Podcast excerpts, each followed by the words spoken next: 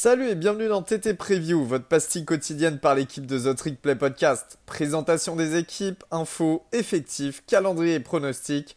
On peut le dire, we're back!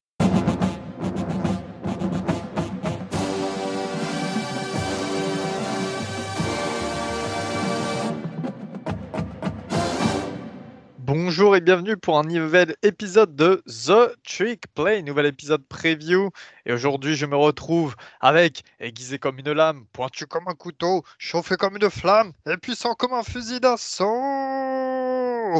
Ryan Reigns. Oh. Ryan, comment vas-tu? Bonsoir. Bonjour. Elio, Oui, reconnais-moi. Je te reconnais, je te reconnais, mais je ne reconnais plus le Judgment Day. Aujourd'hui, jour du jugement dernier pour North Carolina, les Tar Heels du côté de l'ACC et de l'ACC Coastal. Encore une grosse équipe euh, qui se trouve. euh, bah, qui se trouve en ACC. Ryan, est-ce que euh, les Tar Heels ont été à la hauteur des espérances en 2021 Bah, c'est- compliqué, c'est un petit peu compliqué. On s'attendait peut-être à mieux en fait du côté de, North Carolina pour cette saison. Après, euh, ils ont quand même eu euh, quelques, départs qui leur ont fait, euh, qui leur ont fait un petit peu de mal à la draft, donc au début de cette saison 2021. Euh, du coup, bah, moi, pour ma part, c'est vrai que j'ai été un petit peu déçu. J'ai été un petit peu déçu des Tar Heels cette année. Euh, ils font une saison, euh, somme toute, correcte. hein. Ils sont à 6 victoires pour cette défaite. Le problème, c'est que voilà, si on regarde un petit peu leur, leur, bilan en ACC, justement, bah, c'est pas très reluisant puisqu'ils sont à 3 victoires, 5 défaites. Et, et c'est surtout, en fait, le contenu des matchs qui, pouvait laisser, euh, laisser penser que bah, voilà, c'était pas ouf. Et, euh, justement, on, y reviendra, Elio, mais. euh, North Carolina peut, dire un grand merci à Samuel. Il a vraiment porté les meubles sur beaucoup de matchs cette, saison et il était un petit peu esselé. Mais voilà, il y a quand même quelques victoires jolies à mettre à son crédit, notamment bah, contre Virginia sur le score de 59 à 39. C'est vraiment un match, un match qu'on vous recommande. Euh, ils, ont une, ils ont une petite victoire aussi sur Miami et euh, ils ont surtout une victoire contre Wake Forest, qui était la, la, la, la darling un petit peu de, de cette saison et qui était, euh, et qui était, qui était rank, si je te dis pas de bêtises, Elio, au moment de, au moment de leur défaite face à North Carolina. Ouais, Euh, numéro 9. Numéro 9, justement, ouais, exactement. Et, euh, et à côté de ça, on a aussi des défaites, bah, des défaites contre Florida State, contre Notre-Dame, contre Pitt, contre NC State. Ça fait quand même trois équipes sur, euh, sur les quatre que, que je viens de citer là qui, qui étaient, euh, qui étaient donc euh, rank. Et FSU qui reste bah, un gros programme, même si, même si ces dernières années c'était un petit peu, un petit peu plus compliqué. Mais, mais donc voilà, c'est- vraiment une, une, saison, une saison étrange pour North Carolina et vraiment pour le coup, ils peuvent vraiment, vraiment, vraiment, je pense, remercier Samuel. À côté de ça, on a aussi une, une, une défaite en, au Duke's Mayo Bowl, donc euh, le bowl qui voyait s'affronter justement North Carolina et South Carolina. Ils perdent donc euh, 38, 38 à 21, euh, si je te dis pas de bêtises. Et, euh, en soi, c'est bah, la logique était un petit peu respectée. On était sur une bonne dynamique du côté de South Carolina et une dynamique un petit peu plus compliquée du côté de North Carolina. Et, euh, et ça s'est vu justement au moment de ce bowl. Euh, à côté de ça, bah, en point positif, on a euh, la grosse, euh, grosse saison de, Josh Downs, receveur star donc de North Carolina, qui risque, encore de faire des étincelles cette année, qui a bah, tout simplement brisé le record de réception et de yards de la fac sur une saison. Donc, jolie, chose à mettre à son crédit notamment. Une intersaison euh, assez intéressante, hein, avec euh, déjà au niveau du coaching staff la 14e saison de Mac Brown à la tête des Tar et la quatrième pour l'offensive coordinateur Phil Longo. Euh, en revanche, le defensive coordinateur Jay Batman et le special team euh, coordinateur des équipes spéciales Jo- Jovan DeWitt ont été euh, virés. Tout simplement, c'est un petit peu logique après les, les mésaventures de la défense de, de North Carolina. Bateman qui a été remplacé par Gene Chizik qui, pour son dernier poste, eh bien, était défensif coordinateur du programme des Tar Heels euh, jusqu'en 2016. Donc voilà, dernier poste euh, qui date de 2016 à la maison. Il était également ancien euh, head coach de Auburn pendant une certaine période. Il sera assisté de deux autres défensifs coordinateurs. Il y a Charlotte Warren, Charlton Warren, qui était l'ancien défensif coordinateur d'Indiana, et l'autre, je ne sais plus son nom, mais c'est le linebacker coach de North Carolina. Voilà. Donc Chizik qui, qui, qui sera la tête de ce trio. Il y a une grosse classe de, de commits cette année, Ryan, parce que c'est la 11e meilleure du pays. Ouais, ouais, jolie classe de, de commit malgré la saison un petit peu en, demi-teinte. je pense que là, pour le coup, leur, leur, belle saison, de, bah, donc pas de cette saison, de la saison d'avant, a, a, joué, a joué pour beaucoup. Et, la continuité aussi, comme tu l'as dit, avec la 14e saison de, de Mac Brown et la 4e du, du corps offensif fil longo, je pense que ça joue beaucoup.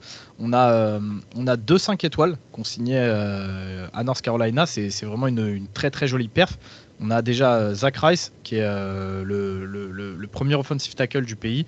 et on a aussi Travis Shaw, qui actuellement rank comme étant le sixième D-line du pays. Donc deux gros 5 étoiles sur les tranchées.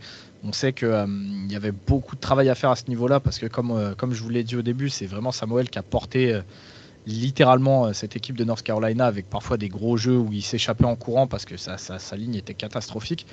Donc euh, on renforce les tranchées, 2-5 étoiles, ça va leur faire énormément de bien. Et à côté de ça, on a pas moins de 8 joueurs 4 étoiles qui ont, qui ont signé Elio euh, cette année pour North Carolina.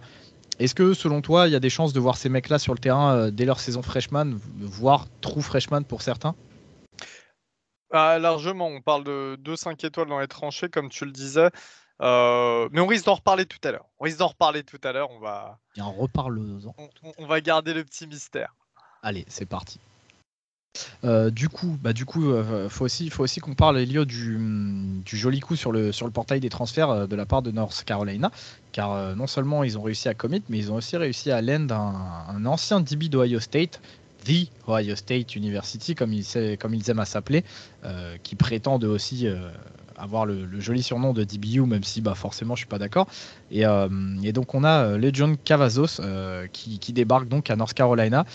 lui qui galère à trouver une place dans, la depth chart des Buckeyes a donc choisi de, bah, de, faire ses valises et de rejoindre les Tar Heels. Je pense qu'on parle là aussi d'une belle addition pour la défense que tu es en train de mettre en place. Le nouveau, euh, le nouveau coordinateur défensif. Donc euh, je pense que avoir un DB comme ça qui te rejoint, euh, c'est jamais une mauvaise chose. Donc à voir. On verra bien ce que fera Cavazos cette saison, mais là aussi on parle potentiellement d'un starter. Bon, pour l'attaque, alors cette année, au poste de quarterback, tu l'as si bien dit, on avait Samuel qui était titulaire pour les trois dernières saisons.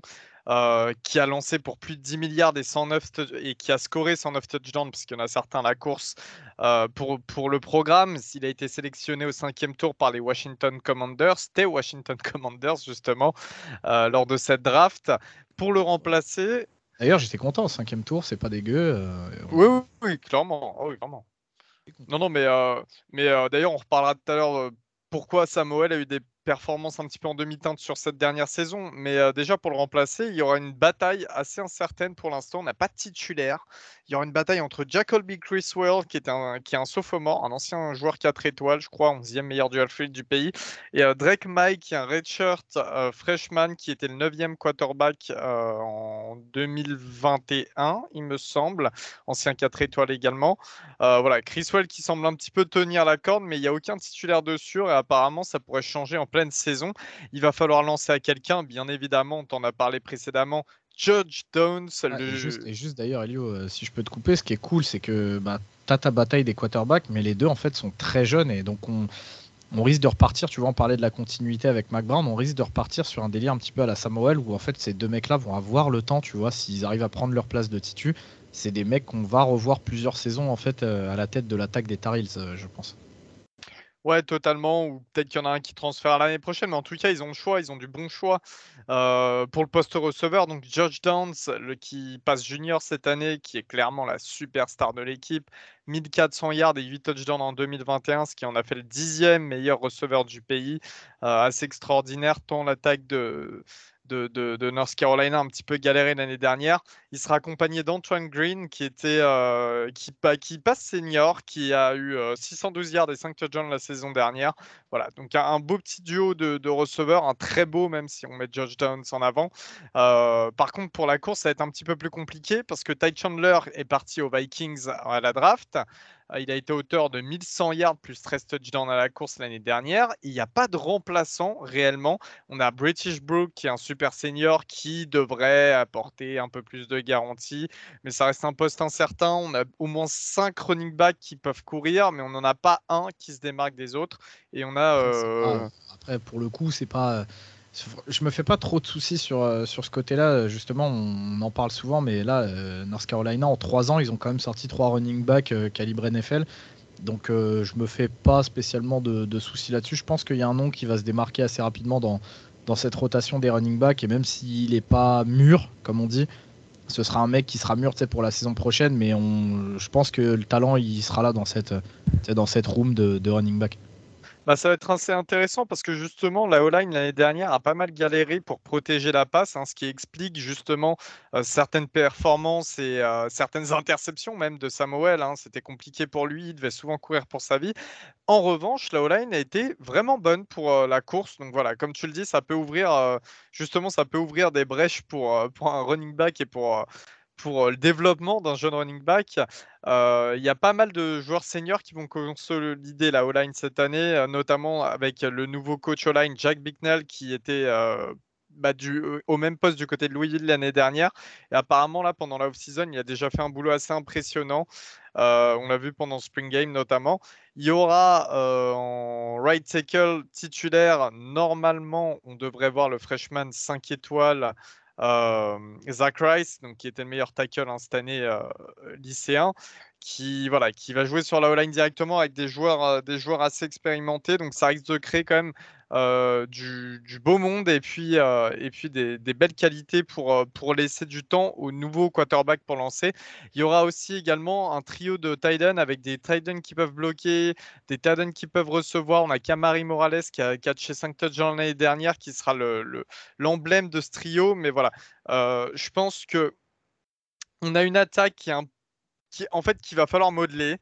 Il y a pas mal de chantiers, il y a des postes clés où on n'a aucune garantie actuelle, on a du beau potentiel. Je pense que bien coaché, ça peut être très très sympa à voir.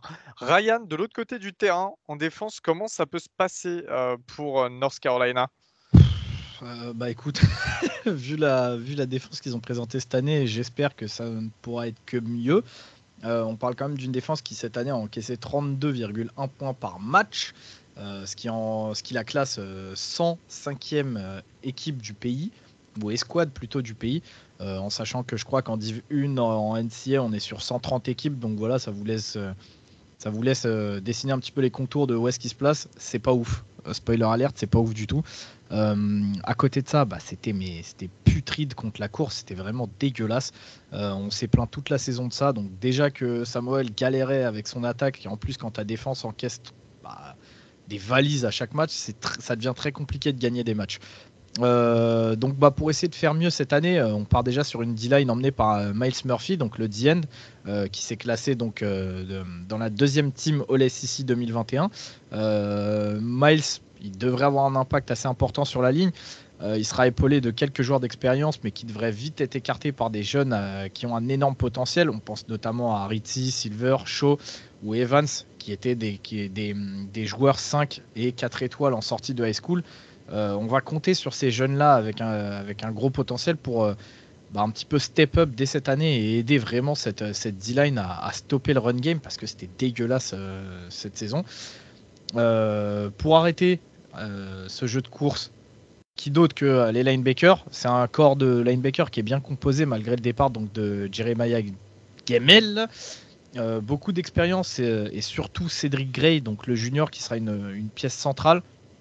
en 2021, enfin sur la saison 2021, ça reste le meilleur plaqueur de l'équipe avec 99 plaquages, 2,5 sacs, un fumble, deux passes défendues et deux interceptions. Donc on, attend vraiment un petit peu sa, saison de la, confirmation pour, euh, Cédric Gray. Euh, en tout cas, je sais que toi, Elio, tu es d'accord avec moi, il risque de sortir une top saison. Maintenant pour les DB, beau personnel, il y a de l'expérience là aussi, mais on sait que c'est pas c'est pas les squads qui va être le plus souvent sur le terrain. On a quand même pas mal de blessés. Il y en a qui ont déjà manqué les entraînements de printemps. Donc on aura évidemment la paire donc Tony Grimes qui est un ancien 5 étoiles et Storm Duck. Euh, il y a Jacorius euh, Conley qui est un junior, c'est un ex-safety 4 euh, étoiles qui peut jouer aussi à tous les postes, donc ça sera un élément, je pense, à surveiller parce qu'on va voir déjà comment il sera aligné dans cette défense. Et comme je vous l'ai dit, bah, on a effectivement le, transfert de, de Legend Cavazos qui, qui, rentrera lui aussi en ligne de compte. Je pense que s'il a quitté Ohio State pour venir à North Carolina, c'est qu'il a sûrement dû avoir des, des garanties. Donc attendez-vous aussi à le voir sur le terrain assez rapidement. Donc quand on prend tout ça, bah, Elio, j'ai envie de te dire qu'on a une défense qui est, composée d'éléments d'expérience, d'anciens gros joueurs lycéens.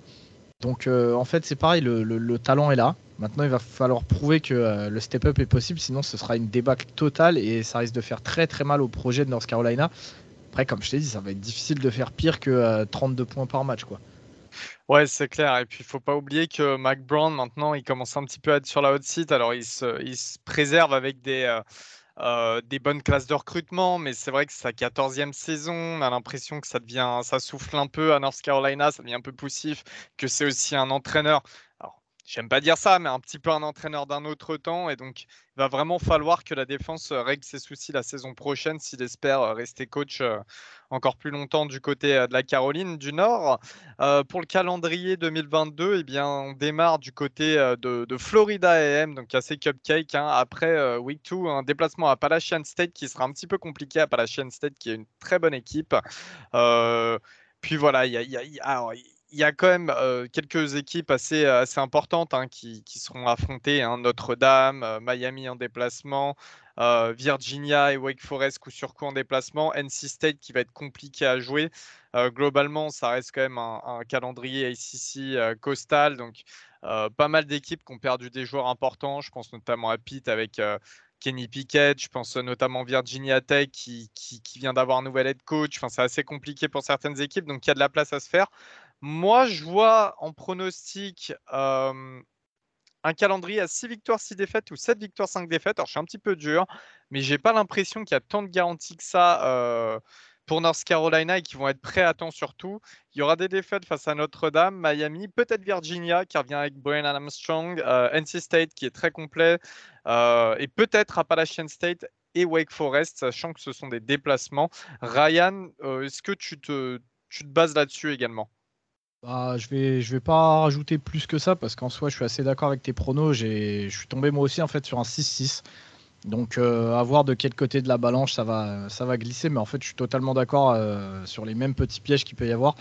Maintenant je, suis je vais attendre de voir comment va se dérouler un petit peu cette saison de, North Carolina avant de commencer à mater des matchs, je t'avoue. Euh, je vais voir si la mayonnaise est, capable de prendre ou pas.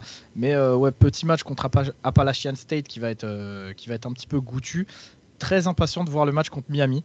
Euh, les deux équipes sont pas dans la même, euh, ils sont pas dans la même optique, mais tu sais, chez à Miami, c'est aussi en train de se reconstruire.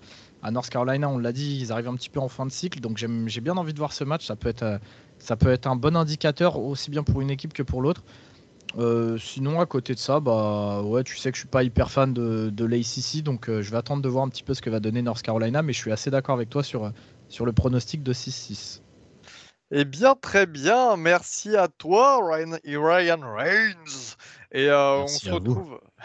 on se retrouve très vite pour un nouvel épisode. Merci à vous tous de nous avoir écoutés. Et on se dit à la prochaine. Pas, n'oubliez pas, euh, tous, les, tous les auditeurs de The Trick Play, reconnaissez-moi. on te reconnaît. Allez, salut tout le monde.